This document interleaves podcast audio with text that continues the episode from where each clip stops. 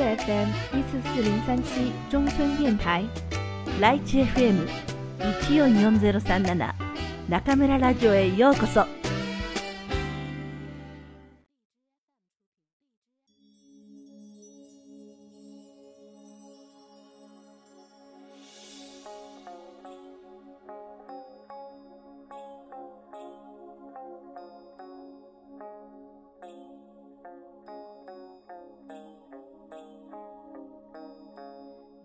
皆さんこんばんは。今夜も中村ラジオへようこそ。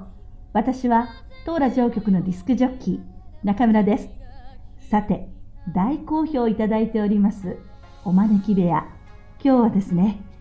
大変素晴らしいお客様をお招きしております。まず、私の方から簡単にご説明いたします。今日のお客様は、照屋恵子先生です。照屋恵子先生は、現在、中国の湖南省調査で日本語教師として活躍されています。先生は2006年に日本語教師として中国にいらっしゃいました。今まで上海、浙江省、山東省、県省、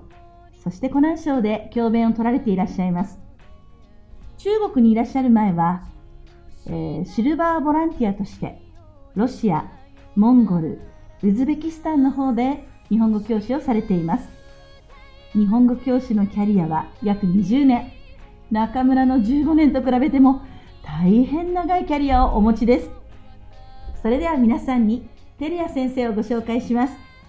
テリア先生、こんばんは。こんばんは。ようこそ武漢へ、えー、今日はですね、先生をこちらにお招きして、先生の今までの、えー、人生についていろいろと伺いたいんですが、よろしいでしょうか？よろしくお願いします。まず皆さんがね不思議に思われるのは中村とテリア先生の出会いだと思うんですが先生簡単にお話しいただけますか？えっ、ー、とあの私の教え子の効果さんは通称まるかちゃんですがまるかちゃんと、はい、えー、中村先生が大変仲良しであるということは、はい、ネットを見てよく知っておりましたが、はい、4月3日にとうとう先生が調査までいらしてくださいました。そうなんですよね。あのこのまるかちゃんとは弾薬中先生の中国人の作文コンクール日本語作文コンクールで出会いましてもちろんくんくんもなんですけれども大変気持ちのいい学生さんもう卒業生ですけれどもね、はい、はい、あの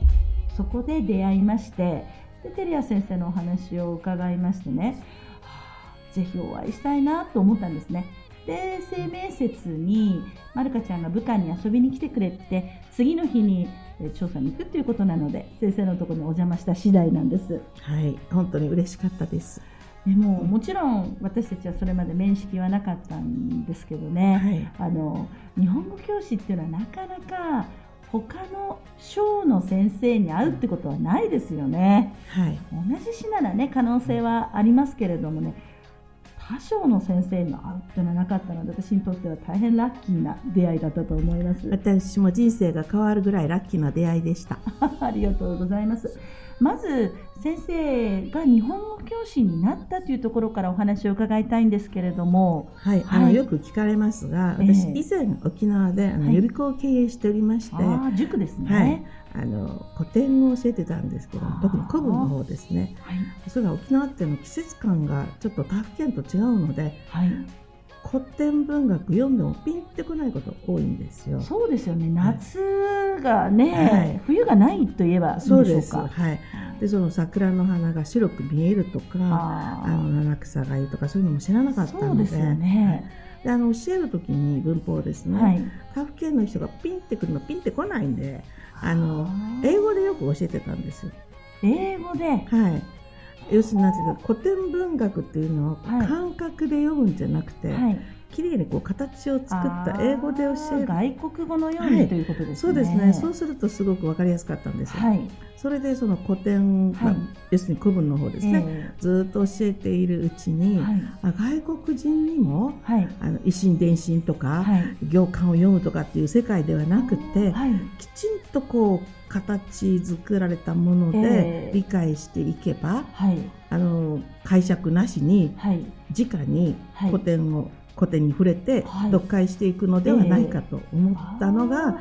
あの海外に行きたい日本語教師になりたいっていう直接的な大きなきっかけ。そうなんですね、はい、そうすると、うん、まあ、私は関東の千葉県の出身ですから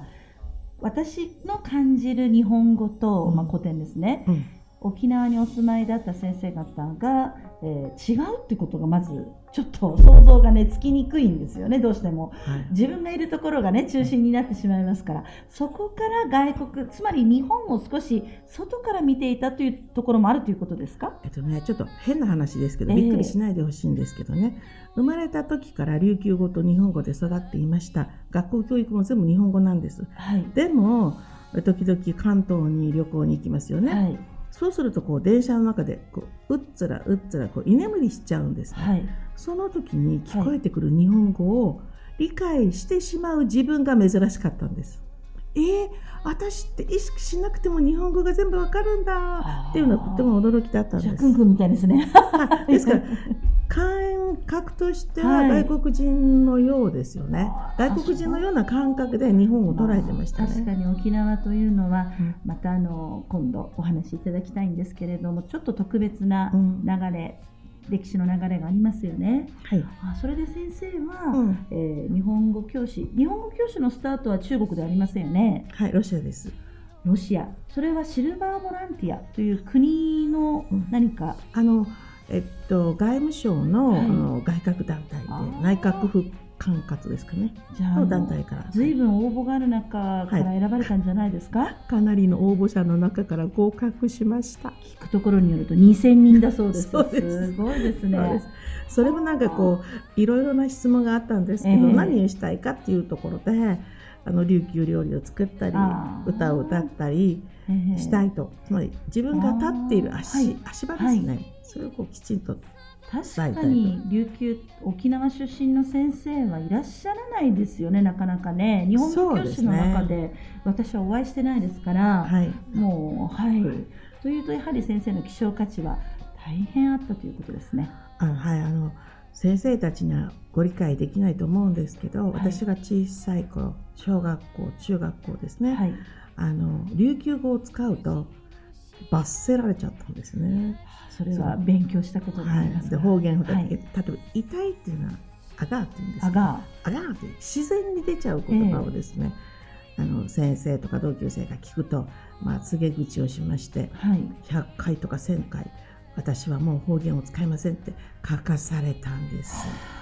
で男の子なんかこうもっと長い文章で使うともう方言札っていうのを首からぶら下げられてあのまあ、建物と建物の間に立たされて大変でした、うん、胸が痛いようなお話でそうですね。ですから日本語っていうのに対しては非常に勉強しなきゃならないっていう意識が他府県の人よりとても強かったと思います、ね、それはそうですね。少し、はい、なんて言うんでしょうか。まあ私が感じてきて、うん、私が身につけたような過程ではないってことですよね。そうですね。と同時にバイリンガルのように琉球語もありましたので、まあ、ある意味琉球語と日本語同時に使いながら生きてきたっていう点では良かったかなとまるで中国の広東省の人そうそうプトファーを習うような、はい、そんな感じですね。あそれは皆さんあのこれはですねやはり日本語教師としては一つの大きな特徴だと思います。はい、これはなかなかまあ普通と言ったら言葉が過ぎますけれども関東で大きくなった私には、ちょっと想像がつかない。ぜひ皆さんこの辺は、うん、テレア先生の沖縄というキーワードはしっかり覚えていていただきたいと思います。はい、その後、うん、先生は、えーまあ、ロシア、モンゴル、ウズベキスタンに行かれたということですよね。はい、そうです、はい。まあ、このお話聞いてもすっごく面白いんですけれども。面白かったです。なんね、とにかくこの辺場所ってのはみんな寒いところって印象があります。がそうです。すごい寒かったですね。あのねでもね、えー、向こう行って分かったんですけど、はい、寒いっていうのはすごい贅沢な感情なんですね。でロシアに行って零下60度になると零下60度、はい、寒いんじゃなくて痛いんです。寒いを超えて痛い。そしてあの重い。重い、うん、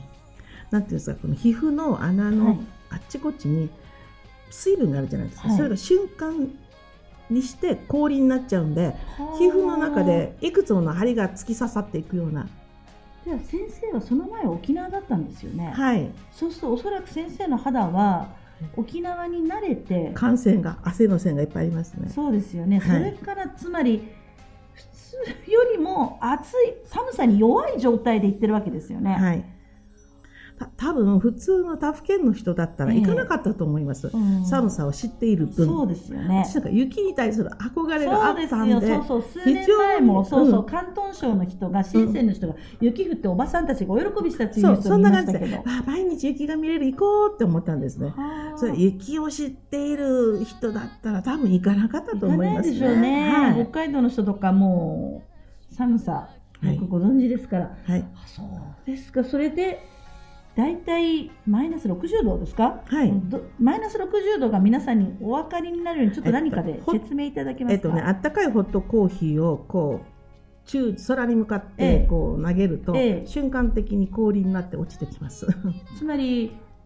ホットコーヒーを投げた瞬間アイスシャーベットみたいになっちゃうわけですね。そうそうそう。そしてパッパッパってもっとすごいのはですね、ええ、零下40度ぐらいからはあーって言うと喋った「あ」が氷になってチャリンチャリンって落ちるんです。はあ、もう本当うちのカッパちゃん外に出たら何秒持つんでしょうか。いやもう死んじゃうかもしれません。もうちょっと試してみたいですねまるで。はい、えそれでじゃああの先生はロシア、モンゴル、ウズベキスタンで、はい、合わせて何年ぐらい行かれてたんですか？えー、先生何年でしょう？忘れました78年ぐらい、はあ、日本人が1人だったってこともあるんだそうですねそうですね日本人は1人でしたねあのロシアの場合はマガダン州というところでアラスカの隣なんです、はいですか、でマガダン州の最南端がオホーツクの最北端でした。あ、日本のオホーツクのですね。オホーツク海の最北端がマガダン州の最南端で、マガダン州の最北端は北極でした。なんか地図帳でしか見たことがない世界そうですけど、私一人だけでしたね、外国人。すごいですね。はい。はあ、もうちょっと言葉がないんですけれども、またぜひそこの個々のお話は今度ぜひ、はい、もうとっても面白かったです。ご期待ください。皆さんのね、テリア先生のロシア話、モンゴル話、あのモンゴルはすごくモテたっていう話もね、あまりあの今回は時間がなくて伺えないんですが、ぜひ皆さんからのリクエストがあれば、またモンゴルのお話も伺いたいと思います。それで先生は2006年に中国にいらっしゃったんですね。はい。で中国にいらっしゃるっていうのはどのようなきっかけだったんですか？えっとね最初はね、はい、あの東京にある日本語教師会の依頼です。でまあ半年ぐらい上海で教えてまた諸外国行こうかなと思ったんですけど、はい、まあ中国来たらなんて面白いこった。もう本当に面白すぎて、えー、中国来た途端に、はい、他の国に行くことは全部やめました。それはちょっと気持ちよくわかるんですけれども、はい、そうするともう11年間ということですね。そうですね。一度もお帰りになりたいなんていや日本にですか、はい、よく帰りますよ。夏冬旦那がいますから。あ 一応小山子もいます。ここが中村と照屋先生の大きな違いなんですけれども先生は、えー、愛するご主人も可愛いお子さんお孫さんもいるとのことです。で先生は現在湖南省ですよね。はい。湖南省でどのようなところで教えてらっしゃるんですか？えっと湖南省の長沙市の防城区というところにある、はい名調査名称日本語専修学院。で高校ということですね、えっと、専門学校みたいなところと高校と両方で教えてます、はい、そうなんですが、はい、どうですか？可愛いですか？高校生は。可愛いですね。あの今までがずっと大学だったので、はい、あまりにも勝手が違うのでびっくりしています。そうですね。この3年は大きいですよね。そうですね、あの名称高校の学生たちは大体、78か月から1年ぐらいで2級、1級合格してさっさと日本に行っちゃうんですよ。そうですか。留学ということで、えー、留学もあります。就職もあります。とにかくびっくりしちゃいます。あの短期間で、まあよく覚えること。あそうですか、はい、今までの大学教育でこうゆったりゆったりとこう3年、4年かけてきたのがそうですね、短期間に。はい、やはり高校生ですから、やはり聴解力が大学生よりは早くあの耳がいいでしょうかね。はい、耳がいいですよね。で発音もちゃんとできますので、でね、若い方が確かに、はい、耳が良くて発音がいいってことは、えー、あのすべてにおいて大事なことなんですね。すね。いい発音が一番大事です、うん、ありがとうございます。私がなんでありがとうございますかっていうと、私はもうとにかく私も会話の授業を担当しておりますけど、もう毎日もう念仏のように発音発音アクセントと、はい、発音です。基本です、えー、発音ができなければ聴解ができない。聴解ができなければ人の言ってることがわからない。そして自分がこう書く時も、はい、あの自分が聞いた通りの発音の通りに書くと、日本語としては非文になっちゃうんですよね。うよね。もう大変でございます、はい、発音こそ日本語教育の命です。そうですね。あのそれはもう本当にこの放送を聞いてらっしゃる方は、うん、聴解力の向上というためにも聞いてらっしゃると思いますけれどもね。作文のすべてです、はい、ぜひぜひあのこの中村ラジオどんどん聞いてくださいませ。はい。それでは、うん、えー、先生が日本語教師として今もおっしゃられてましたけれどもあの、うん日本語教師だけではない、まあ、私も日本語教師ですので日本語教師の話また伺いたいんですけれどもそれよりも中村が聞きたいのはですね先生の子育てなんですよ。私猫は育ててるんですけれどもね, はい、ね人様のお子様もお預かりしてるんですけれども。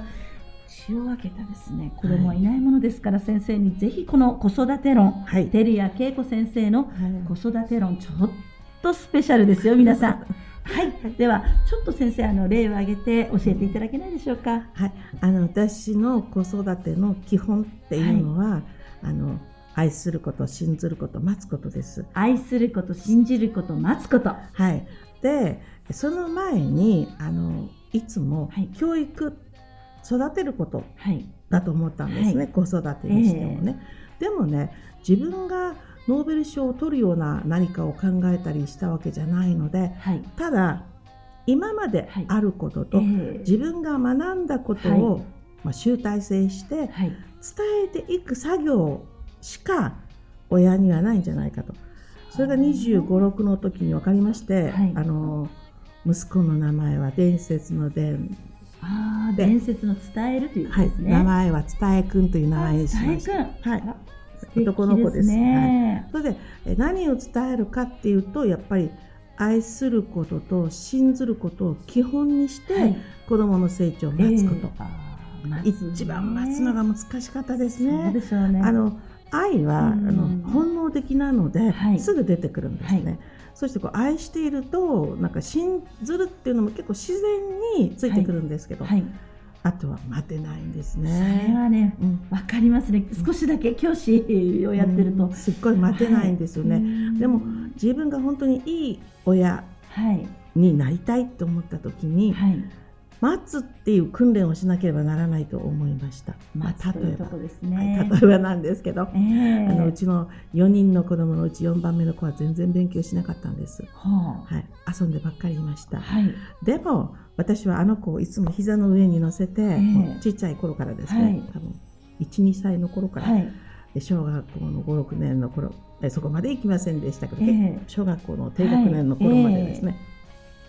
いつも勉強しないことを叱るのではなくて、はい、大器晩成型だから心配しないでと言ってあの私が「た」って言って「こうくんいい」って「大器晩成型を交代交代でずっと言ったんです。大器晩成。はい。でその言葉がですね、今もあの子の中にあって、はい、私が大丈夫、大器晩成だよ。心配しないで。じゃあお母さんと一緒に練習しようって言って座らせて、たい、き、ば、ん、せいっていう練習したんです。ですから慌てないで待ちますよっていうことなんですけど、本当に待たされました。勉強しないで毎日遊んで。まあ耳の後ろも真っ黒けで爪も切らないで真っ黒な爪でですね。わんぱく坊やだったんですか？はい、沖縄の端から端まで毎日自転車で遊んで学校もよく休んでましたね。トットちゃんみたいですね。はい、でうちのあの冷蔵の玄関の先に、はいあのおにぎりとか、えー、みかん缶詰とかパンとか買っておくといつの間にか夜中やってきて全部取っていっちゃっていなくなってるんです、ね、夜中っていうといないってことですか？あんまり帰ってこなかったですね。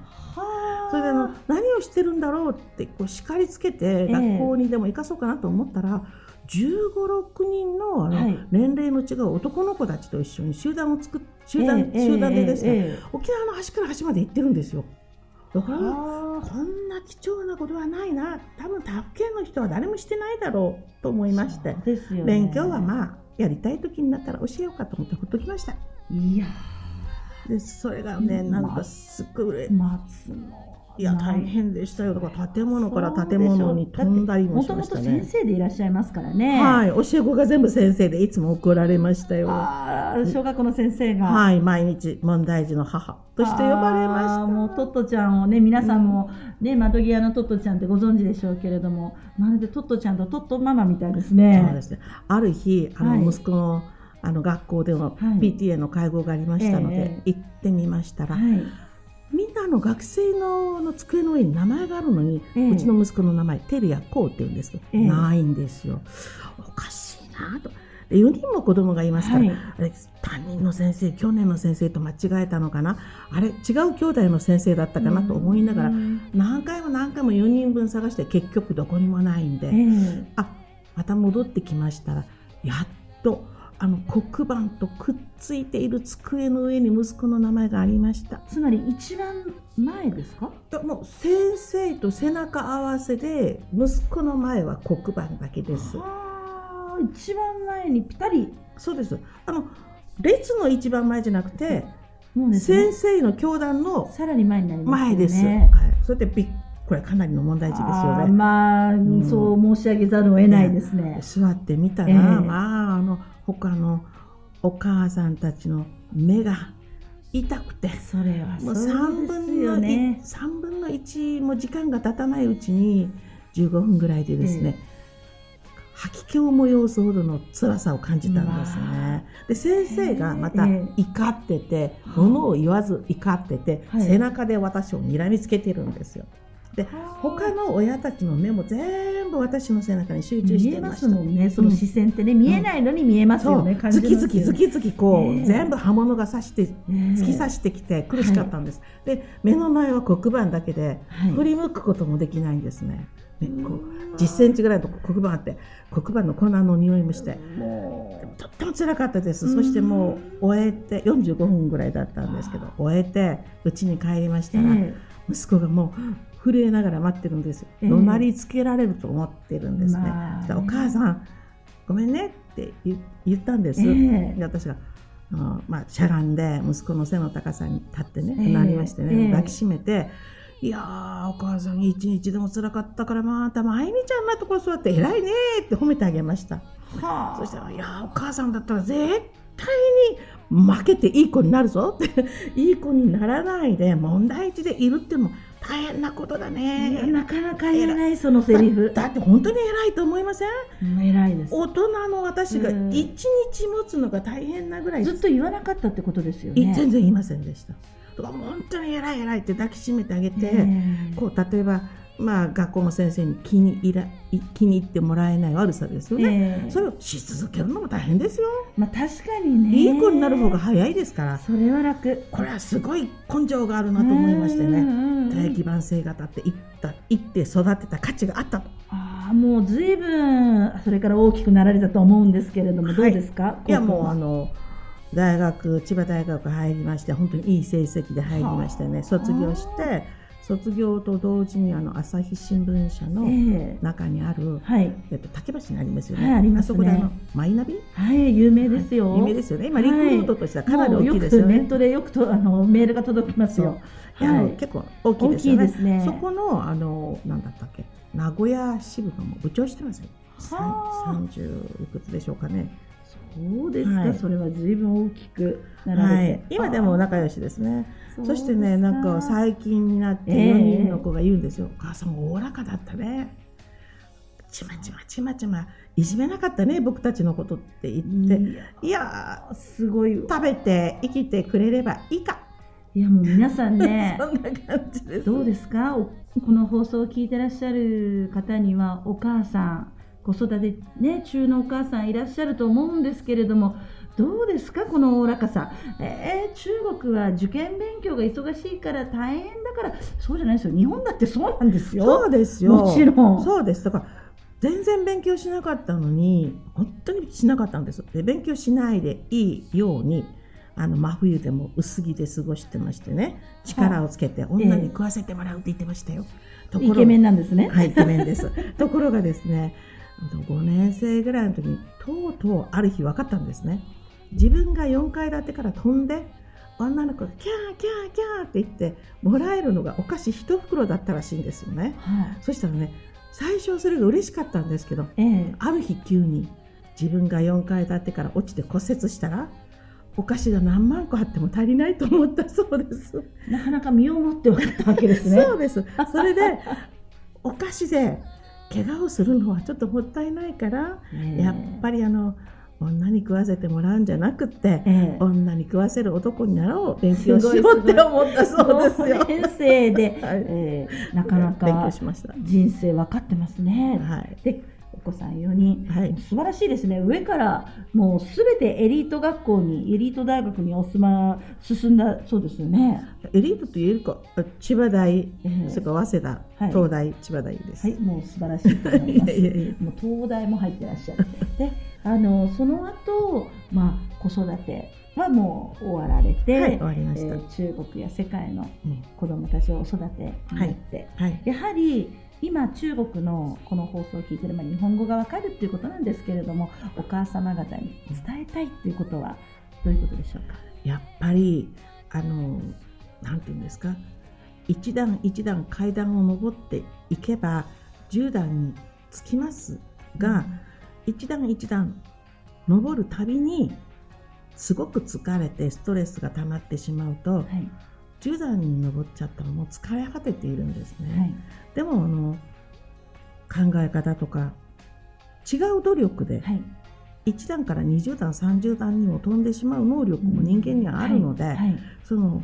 あの自分が安心する成績の取り方ではなくて、はい、こう短期的短期間で、はい。1学期2学期とか1年2年とか、この試験この大学入試とかっていうんじゃなくて、はい、20年30年っていう長い、あのロングスパンで、え子育てをしていただきたいと、つまり親が、まあ、周りから見たらあいつは狂ってるんじゃないかって思うぐらいの教師ですよね、それぐらい子供を信じてあげて他のものは一切シャットアウトするわけです。ですね母親の子供に対する信頼と待つ力。それはこそ本当に。一番だと思います、はい、途中途中どんなに例えばいい小学校出ても、はい、いい高校出ても、えー、いい成績を取っても、はい、最後で疲れてしまって、社会に適応できなくなるような子育てをしては、意味がありません。皆さんいかがですか？もう中村一つ一つ感じ入りながら聞いてるんですけれどもね。本当にあの皆さんね照屋先生といろいろなお話伺いたい聞きたい個人的に聞きたい。ぜひそういう方はウェイシンゴンジョンハーの方で私の方にまずメッセージください、えー、私が先生に聞いてみますよ。はい。照屋先生もっと聞きたいところなんですけれどもまたぜひ次回来ていただきまして、はい、あのお話を、はい、続けたいと思います。今日はどうもありがとうございました。ありがとうございました先生。先生にお会いできて嬉しいです。ありがとうございます。はい。それでは皆さんまた次回ここでお会いしましょう。おやすみなさい